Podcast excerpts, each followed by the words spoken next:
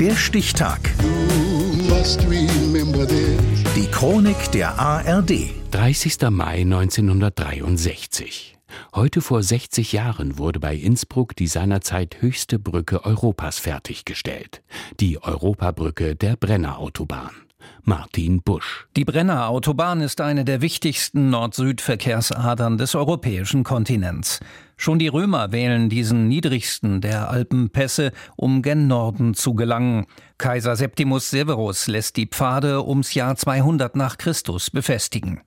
Goethe nutzt die Strecke 1786 für seine italienische Reise in entgegengesetzter Richtung, übernachtet am Brenner und schreibt Endlich, da sich alles nur wie ein tiefes Geheimnisbild vor mir bewegte, sah ich auf einmal wieder die hohen Schneegipfel vom Mond beleuchtet. Und nun erwarte ich, dass der Morgen diese Felsenkluft erhelle, in der ich auf der Grenzscheide des Südens und des Nordens eingeklemmt bin. Nicht ganz so elaboriert drücken es Udo Jürgens und die deutsche Fußballnationalmannschaft etwas über 200 Jahre später aus. Wir sind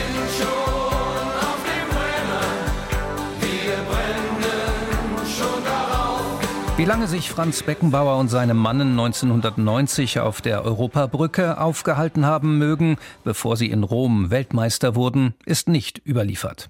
Eine Aussichtsplattform sowie eine kleine Kapelle laden zum kontemplativen Verweilen ein und ein bekanntes amerikanisches Fastfood-Restaurant mit Blick auf die Alpen zum Konsumieren.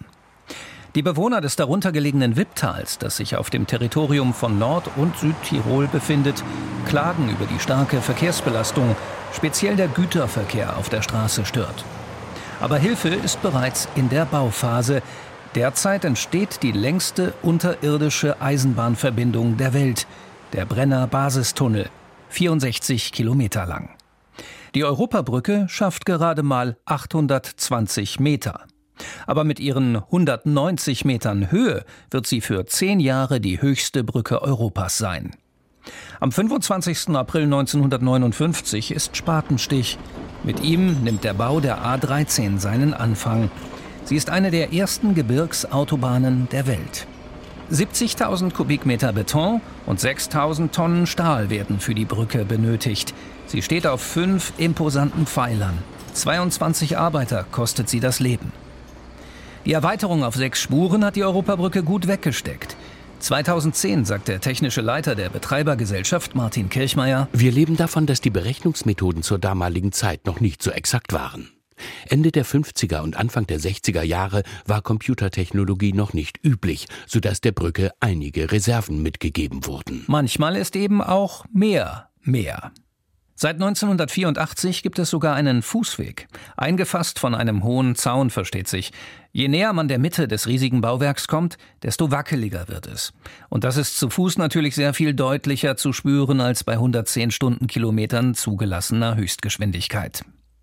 Ob Alfons Gorbach die Europabrücke auch per Pedes überquert hätte?